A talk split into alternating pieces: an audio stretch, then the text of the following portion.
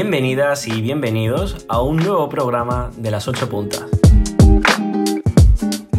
Soy Fran Serrano y junto con Ana Zafra nos acercamos de nuevo a la actualidad y a la cultura andaluza. Hola a todos y a todas y bienvenida. Y bien, vamos ya directo con el programa de esta semana. Y como siempre, antes de empezar, os recordamos que estamos en Instagram, Twitter y Facebook, somos arroba la 8 puntas, y que también subimos nuestros podcasts a nuestros canales de YouTube, Spotify, Evox, Anchor FM, Apple Podcasts y Google Podcasts.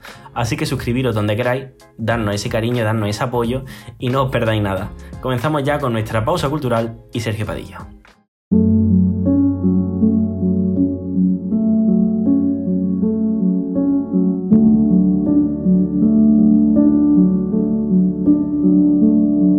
Flor, la rama, sobre la flor la estrella, bajo la estrella el viento.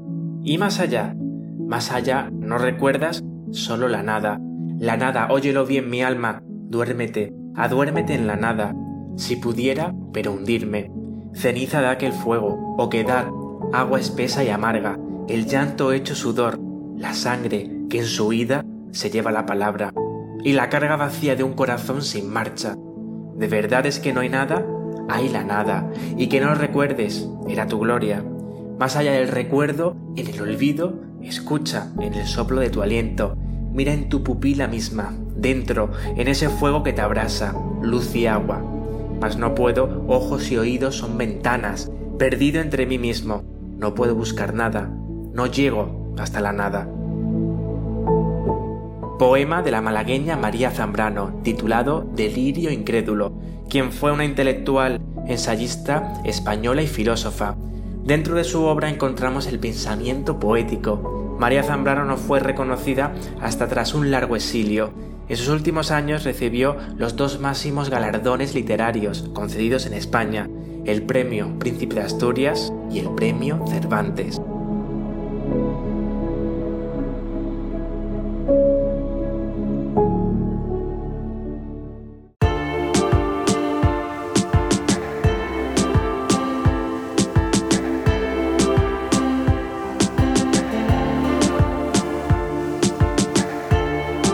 Los oyentes habituales de las 8 puntas conocen temas relacionados con la industria andaluza porque ya lo hemos tratado anteriormente. Arrancamos nuestra andadura en el primer programa explicando las claves de nuestro sistema productivo y también en el quinto hablando de los conflictos empresariales en Abengoa y LTK. Bueno, pues después de vivir un mes negro para la industria andaluza, toca volver a acercarnos a algunos de esos conflictos porque el sector se está ahogando. En este reportaje vamos a escuchar las claves de lo que ocurre en Abengoa, Alestis y en Airbus. Empezando por Abengoa, una buena conocida de las 8 puntas, la Guardia Civil registró su sede la semana pasada por orden de la Audiencia Nacional en una investigación de la que no se conocen muchos datos, más allá de que se trata de una investigación por presunta falsedad contable y estafa de inversores por la antigua administración, quien fue la que precipitó el preconcurso de acreedores en 2015. Pero bien, si recapitulamos los últimos hechos, en noviembre estuvimos hablando sobre la precaria situación de la empresa y sobre cómo esquivó el concurso de acreedores en 2016, cuando tenía una deuda estratosférica.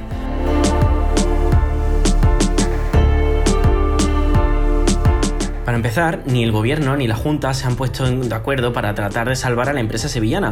En este sentido, es la Junta la que, la que pone, la quien se opone, mejor dicho, a financiar a la empresa para evitar su quiebra.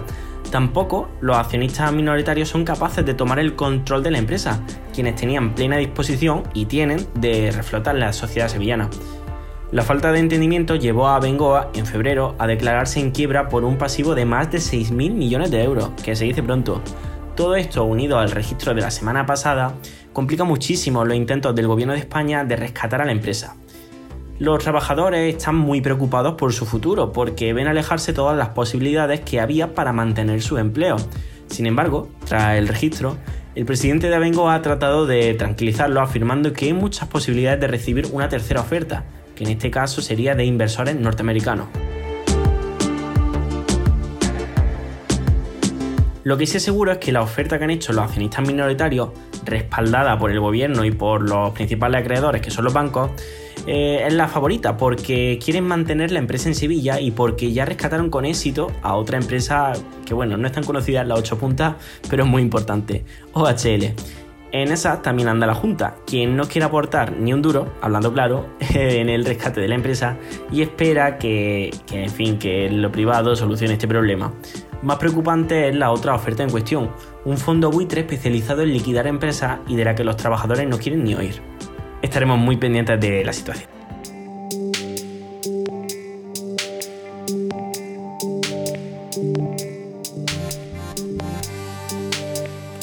Y de Bengoa nos vamos ahora a la industria aeroespacial andaluza, más concretamente a los conflictos de Alesti y de Airbus.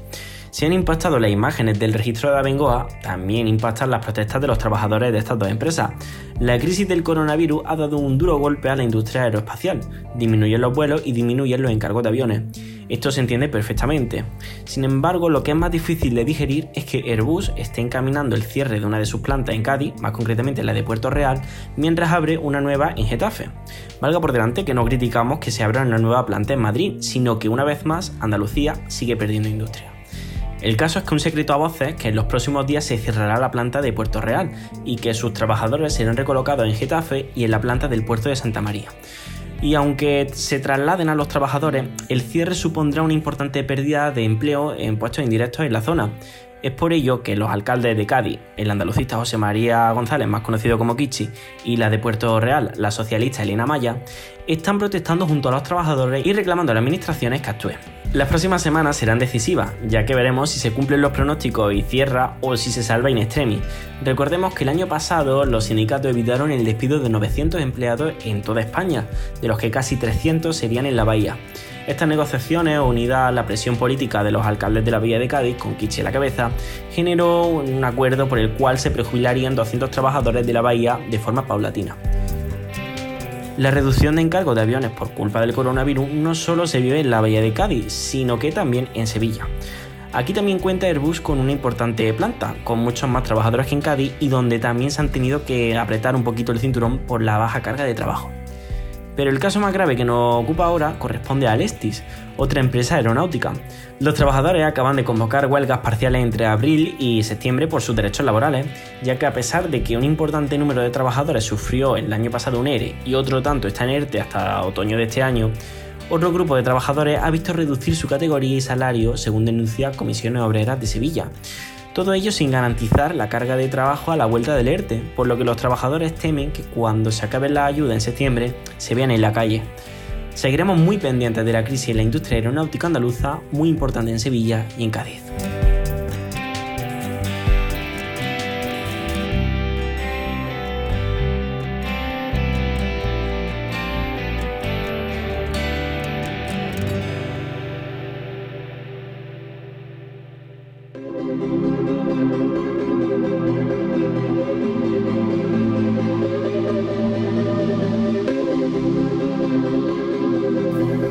Sector que también ha sufrido muchísimo esta crisis del coronavirus, porque antes Fran nos hablaba del aeronáutico, ha sido el de la cultura. Ya hemos visto las reivindicaciones que se han dado en las últimas semanas. Y es que el sector cultural ha perdido el 29% de los ingresos presupuestados en 2020, una caída que prevén aumente en 2021 hasta casi el 35%. Son datos del informe realizado por la Fundación Contemporánea, correspondiente pues, al año 2020. Nunca antes el sector cultural había perdido tantos puestos de trabajo en un solo año. 42.100 trabajadores menos en 2020, según los datos obtenidos en la encuesta de población activa en la EPA. Pese a que estos datos se corresponden con el conjunto del país, la situación puede trasladarse a Andalucía, donde este sector aporta el 2,5% al PIB andaluz. Aunque esto es una cifra nada desdeñable, no se acerca ni de lejos a casi el 5% que suponía antes de la crisis. Y es que es esta una de las claves con la que también da Inmaculada España, de la Asociación de Artistas Plásticos de Málaga mira, es que nosotros realmente de la crisis del 2008 no hemos salido. El tema, el sector cultural, los artistas, todo esto, estamos inmersos todavía en la crisis del 2008. Y se nos ha venido otra crisis que todavía no ha dado la cara del todo, que la tendrá que dar. La crisis sanitaria solo ha agravado la crisis de un sector que ya venía arrastrando problemas graves, como el hecho de que las personas no estén dispuestas a pagar lo que vale la cultura. Este es uno de los grandes retos, las grandes luchas que llevan años y años intentando buscarle soluciones desde el sector. La piratería, el plagio, en definitiva, el no pagar por la obra o considerar que no vale lo que realmente cuesta producirla tú hablas con un arquitecto y te da un proyecto, te cobra un dinero y tú lo pagas encantada. Vas con un abogado, por muy malo que sea, mm, le pagas un dinero y estás encantada. Y sin embargo, un artista que te ha creado una obra de arte original te pide un dinero y le regateas o piensas que no vale lo suficiente. Las restricciones de aforo, de horarios y el cumplimiento de las medidas en general no solo han dificultado que la cultura pueda continuar sobreviviendo, sino que en muchos casos lo ha imposibilitado. Una parte de quienes trabajan en el sector lo hacen a través de la formación, montando escuelas como autónomos, pero tampoco pueden resistir debido a que donde antes metían a 30 alumnos y alumnas, ahora solo pueden meter a dos o tres, por lo que necesitan dar muchas más horas para ganar lo mismo que antes. Muchos han tenido que cerrar, la gran mayoría. Compañeros que le decían, es que yo para poder dar clase a todos mis alumnos tengo que empezar a las 7 de la mañana y cada hora que me entra un grupo de dos o de tres personas para que puedan mantener las distancias. Y tengo que estar desde las 7 de la mañana hasta las 12 de la noche dando clases porque yo no puedo meter a 20 o 30 personas dentro de un local. Paula Caballero, una alumna de la Escuela de Arte Superior de Arte Dramático de Córdoba, explica cómo esta situación no solo ha afectado a profesionales, sino también a quienes están formándose para ello y ha explicado a las ocho puntas que han estado medio curso dando la mitad de las horas online y la otra mitad presencial, algo muy complicado como se podrá entender dado lo que ella estudia. Así cuenta el peso que ha tenido la virtualidad en su escuela. Compañeros de cuarto este año eh, tienen un taller que, tienen que hacer como una obra de teatro propia y claro, la han tenido que hacer de manera online. Eso para el actor es un poco frustrante, porque tú estás haciendo una obra que la finalidad un poco es como conmover al espectador, ¿no? Que, el espectador aprenda, que el espectador disfrute. Y claro, eh, tú estás haciendo lo que es la representación a una cámara. La Junta de Andalucía presumió en 2020 de haber aportado más de 74 millones a la sostenibilidad del sector cultural andaluz, pero lo cierto es que este año las movilizaciones han continuado, especialmente por quienes se dedican a la parte del espectáculo dada la cancelación generalizada de eventos y festejos populares Recuerdan que existen alternativas para realizar ciertas actividades en unas condiciones que garanticen la seguridad de todos y exigen a las administraciones evitar las cancelaciones totales de actividad. En este sentido, esta semana el Parlamento andaluz convalidó el decreto con ayudas para agencias de viaje y actos culturales de hermandades con los apoyos del Partido Popular, Ciudadanos y Vox, pero el resto de los grupos se abstuvieron. Se ha criticado por parte de estos grupos de la oposición que en esta línea de ayuda a las hermandades y cofradías la Junta ha elegido a solo un sector como este para otorgarles subvenciones por su labor. Y aunque eh, pertenezca al mundo de la cultura, se critica que le hayan otorgado cero euros a otros sectores como el teatro, las artes plásticas, el cine o las peñas flamencas, que también contribuyen a la cultura andaluza. Así está de momento la situación y así nos la resume alguien que conoce desde dentro cómo funciona la industria cultural. Os dejo con Luilo, compositor y cantante del grupo Santa Marta. Y ya de paso aprovecho para recomendaros que escuchéis algún temita de ellos. Lluvia fue la primera canción que yo escuché y está muy muy guay. Y otra de las últimas que también mola es con Alba Reche, escúchala, se llama la canción. Y nada, no me enrollo mucho más y ya sí que sí os dejo con Luislo. Y es muy difícil poder volver al estado que existía antes de la pandemia. Para que la industria del espectáculo camine bien, eh, necesita de múltiples esfuerzos que no solamente vienen del ámbito artístico, vienen de muchas otras disciplinas. A pesar de todo ello, la industria ha caminado y se ha mantenido. Y la pandemia, lamentablemente, ha visibilizado el hecho de que muchas de estas personas no tengan lo, suficiente para poder eh, cumplir con sus gastos con sus gastos diarios, con sus gastos de vida, sus gastos básicos. Entonces, uno de los principales asuntos a los que uno tiene que apuntar, sobre todo en la industria del entretenimiento, es a visibilizar la gran cantidad de esfuerzos que hay detrás y la gran cantidad de, personas que desde sus diferentes aproximaciones técnicas y profesionales logran eh, llevar a cabo uno de los eslabones principales de la economía en España. Aquí os dejo con un trocito de lluvia de Santa Marta para que os entre muchas ganas de escucharla y os paséis por su canal de YouTube. La canción es muy bonita. Y no preguntan nada, y no preguntan nada, y no preguntan nada, y no preguntan nada. Ya lo sabes todo y no te dice nada. Y no te dice nada. Y no te dice nada.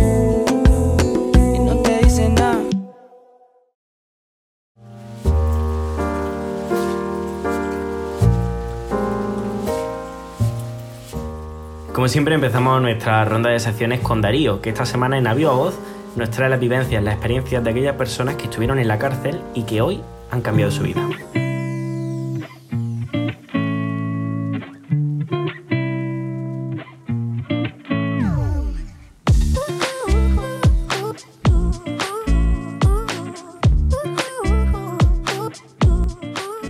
Chicos, ¿qué pasa? ¿Cómo estáis? Fran, Ana, compis, ¿bien o qué? Espero que sí, espero que sí. Yo aquí estoy haciendo la sección de esta semana para los 8 puntas y pensando algo que últimamente se me viene mucho a la cabeza, ¿eh? Y es que lo que peor llevo de esta pandemia es la poca sensación de libertad que tenemos, ¿no? Algo que siempre he valorado mucho y que en este último año, en parte lógicamente, se nos ha reducido mucho, muchísimo. Así que pensé en darle voz en a viva voz a todas las personas que en algún momento de su vida han estado en prisión.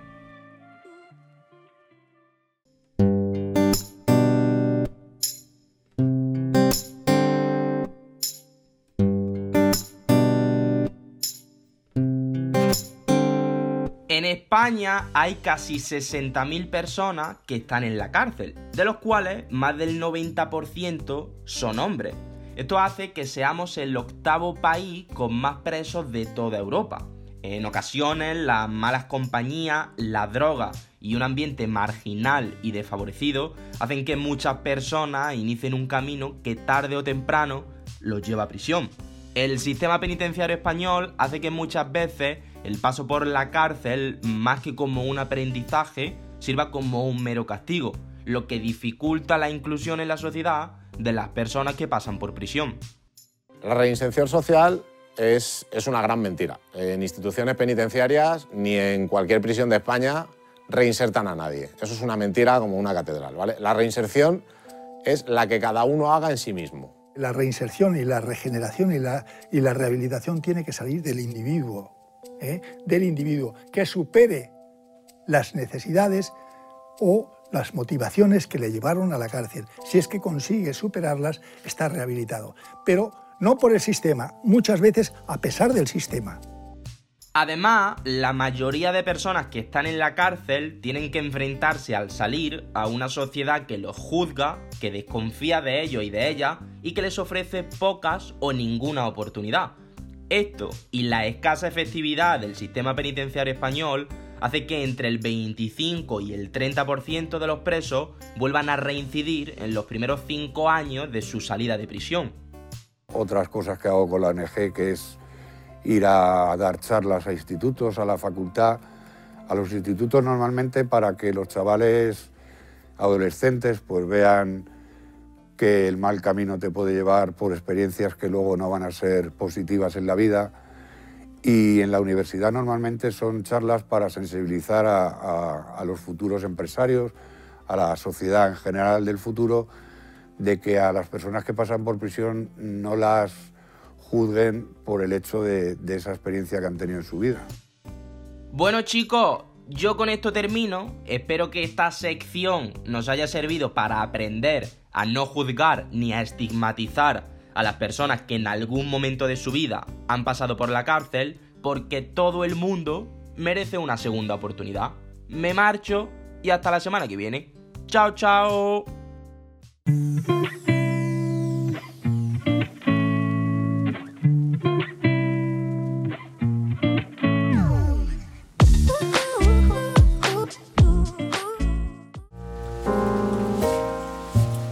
Vamos ahora con la biblioteca y con María. Ya que esta semana se celebraría la Feria de Sevilla, nuestra biblioteca ha querido acercarse a la esencia de la ciudad, la capital andaluza, para, para que nos inspiremos un poquito en esta semana, en estos días.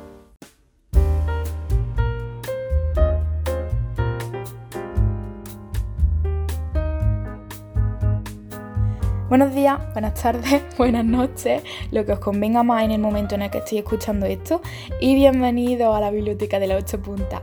Hoy se viene una sesión de desconexión con un libro que os va a hacer reír y olvidar por un momento las preocupaciones del día a día, que también son necesarios estos momentos de vez en cuando, hombre. Vamos a hablar de El asesino de la regañá de Julio Muñoz Gijón y perdonen otra vez que hable de algo relacionado con Sevilla. No quiero acaparar, las cosas es que vienen así. Y yo no soy de Sevilla, ¿eh? que yo soy cordobesa, pero la capital andaluza me tira muy fuerte, eso también es verdad. El asesino de la regaña, siendo fiel a su naturaleza de parodia de novela negra, nos muestra una sinopsis con mucha incógnita. ¿Y si hubiera un serial killer de sevillanas maneras? ¿Y si mandara una nota a la ABC después de cada crimen? ¿Qué pasaría si se confabulara con sus compinches en Cash Badía, alternar en el tremendo, o si hablara de él en el Garlochi? ¿Y si los sospechosos fueran caras conocidos de la Sevilla más tradicional?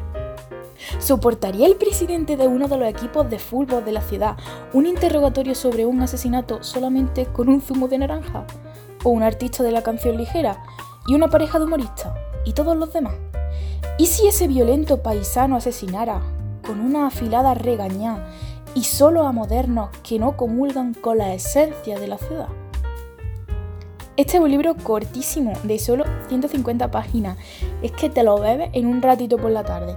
Pero que si te quedas con ganas de más, mira, tiene, atención, El crimen del Palodú, El prisionero de Sevilla Este, El misterio del perro, la mermelada y el cantante, Un hombre lobo en el rocío, Operación Choti en Adobo, El enigma del Evangelio Triano, entre otros títulos. Préstima. En 2016 se estrenó en Canal Sur una serie titulada Brigada de Fenómenos y basada en El asesino de la reaña.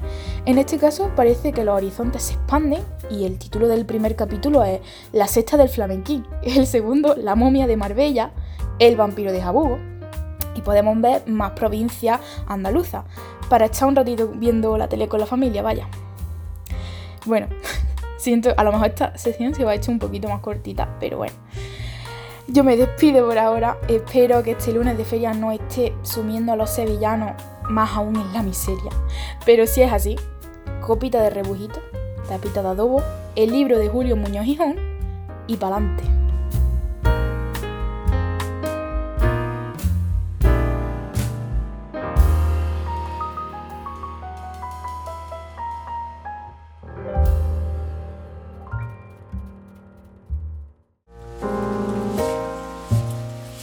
Nos trae esta semana un tema que ya hemos tratado en las ocho puntas, concretamente en nuestro programa número 3 sobre identidad y cultura.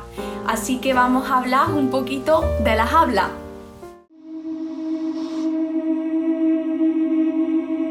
Buenos días, buenas tardes o buenas noches, independientemente de la franja horaria en la que me está escuchando. Soy Jesús Pérez López y bienvenida un día más al Jardín de la Hespérides Después de este parón vacacional, tanto vosotros como yo os echaba muchísimo de menos. Así que le daré paso o le prestaré la palabra al gran José María Pérez Orozco, sin que él lo sepa. Así que disfrutadlo tanto como lo he disfrutado yo. Hay algunos sitios en los que el habla es fundamental. Andalucía tiene sus cosas buenas y hay un terreno, concretamente, que es el terreno del habla donde los andaluces son auténticos maestros. Maestros, absolutamente. ¿Por qué? Dice, porque cada pueblo tiene una habilidad. Y esa habilidad viene condicionada por el clima, para empezar. No, es que el día aquí tiene, el día aquí tiene, tiene 15 horas. Y entonces eh, eh, hace un tiempo estupendo casi siempre y tú estás eh, acostumbrado a vivir en la calle. Y en la calle lo que se hace es hablar. Las palabras de José María Pérez no son para nada inciertas, ya que nuestra definición de trabajo es la siguiente. El andaluz es un conjunto de habla, Esto nos lleva a pensar a que no es un bloque homogéneo. Nos sería de gran ayuda despojarnos de dos falsas creencias que conforman el andaluz. Que sería, por ejemplo, el andaluz es una lengua o es un dialecto, ya que en esta variedad no se desliga de lo que sería el español, pero sí es cierto que tiene sus rasgos que lo definen y lo encuadran dentro de la habla andaluza, dentro de cada una de, las diferencias que tenga cada habla. También eh, afecta tanto al español de Extremadura como al español de Hispanoamérica. Y segundo sería que el andaluz goza de más o menos prestigio. Cada lengua tiene siempre la misma función, que es la de la intención, que cumple una intención comunicativa. Tanto los dos actantes, como el emisor como el receptor, y que eh, los signos lingüísticos que emitan uno u otro cumplan una función y susciten una acción pragmática. Por lo tanto, no gozan ni de más ni de menos prestigio, como hablamos en secciones anteriores. Vayamos a la parte de la historia. En la parte de la historia, el andaluz no proviene ni de los fenicios, ni de los tartesios, ni de los romanos, ni de los mozárabes, ni de los árabes. Podemos encontrar vestigios de estas culturas en algunos planos de la lengua, pero sí es cierto que podríamos establecer un origen que sería en el Valle del Guadalquivir en el siglo XIII. También hay que tomar en cuenta que tanto al andaluz como Andalucía no son entes similares, son realidades completamente distintas. Analizando algunos estratos de la lengua, podemos percibir que el andaluz se caracterizaría por la distinción de seseo, cefeo o la distinción. Este fenómeno se produce después de un reajuste de sibilantes en el siglo de oro, fenómeno que abordaré en sesiones posteriores. También podemos apreciar esas apócope de las S finales de plural. También esto nos lleva a pensar en que algunas zonas de Andalucía disponen de dos sistemas vocálicos completamente distintos que sería 10 vocales frente a 5 vocales del español normativo. Además, tenemos también el famoso fenómeno de la síncopa de la D intervocálica que se puede apreciar, por ejemplo, en los participios del español, como en el ejemplo he comido o he comido. Y por último, tendríamos la confusión de la L y R implosiva, o también conocido como rotacismo. Por ejemplo, si vamos paseando por las calles de Sevilla, no sería extraño escuchar un mi arma. En la sintaxis y la morfología tendríamos dos distinciones geográficas de la zona de Andalucía, que sería la Andalucía Oriental y la Andalucía Occidental. En la Andalucía Occidental podemos percibir que el uso de ustedes sustituye al uso de segunda persona en el plural vosotros. Y el rasgo más característico dentro de nuestra sintaxis sería la antífrasis. La antífrasis es una triple negación que denota un sí rotundo. Por ejemplo, una conversación hipotética en la que un amigo le pregunta a otro si va a asistir a una fiesta y el amigo le responde con un no ni nada. Efectivamente, está denotando que va a asistir a la fiesta. Con esto, me gustaría pediros de antemano gracias por haberme dedicado estos minutos y nos vemos en la siguiente semana.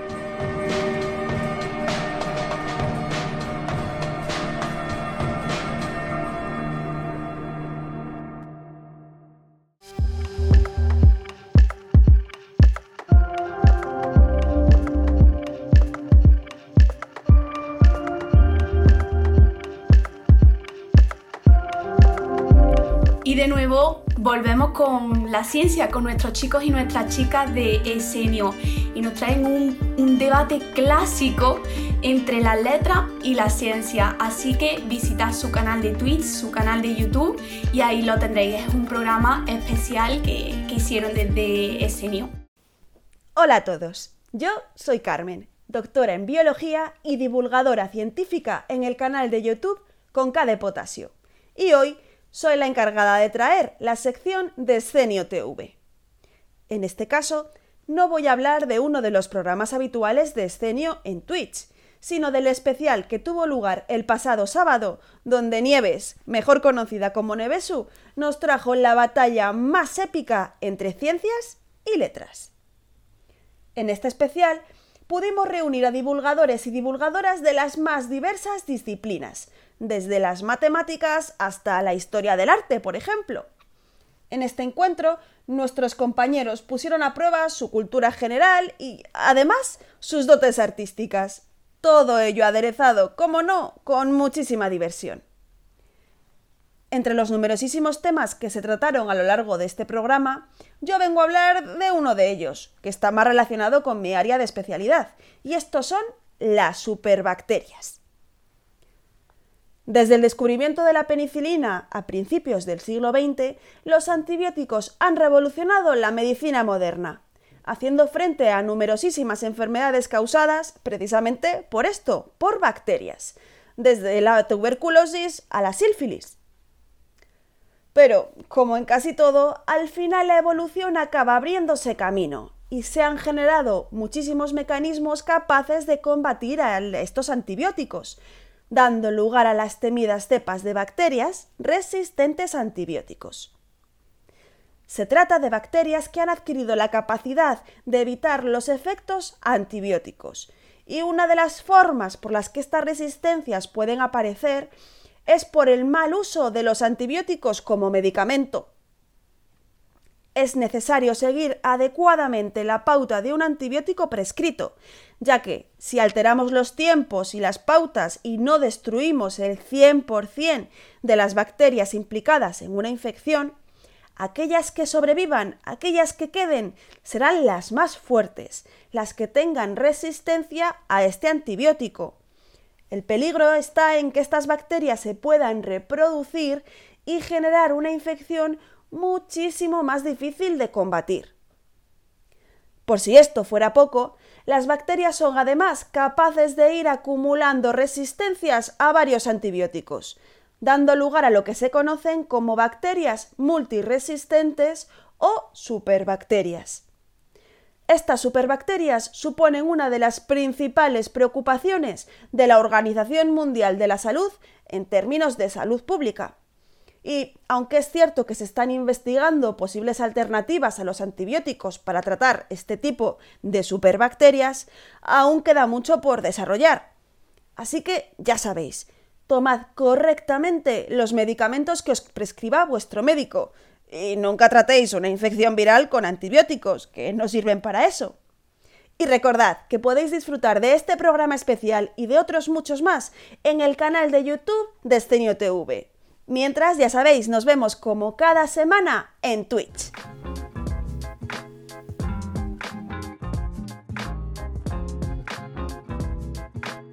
Llegamos al final de este programa número 22 Así que, bueno, Fran tenía algo que comentar por aquí, ¿no? Pues sí, aprovechando que este es el programa de los dos patitos, yo venía a contaros algo. Veréis, nosotros ahora mismo estamos ofreciendo las 8 puntas de forma gratuita. Y yo creo que el mejor acuerdo que podemos tener con vosotros es que os suscribáis, ya que habéis llegado hasta aquí, ya que no habéis escuchado hasta aquí, pues nos haría muchísimo, un favor muy, muy grande, nos haría muchísima ilusión que os suscribierais. Tanto si estáis viendo desde YouTube, donde podéis también darle a la campanita, como si estáis escuchando desde Evox, desde Spotify, desde donde sea, la herramienta que queráis, suscribiros y darle un poquito de cariño que estamos preparando nuestro TFG y todo aumento de visitas y suscripciones, bueno, ¿no, Ana? Sí, al final es un pequeño ánimo que se nos da, aunque sea al final pues esta obsesión por los números y por las cifras que muchas veces tenemos, pero es una forma también de recibir vuestro cariño y nosotras encantadas. Así es, muchísimas gracias por escucharnos y hasta la semana que viene.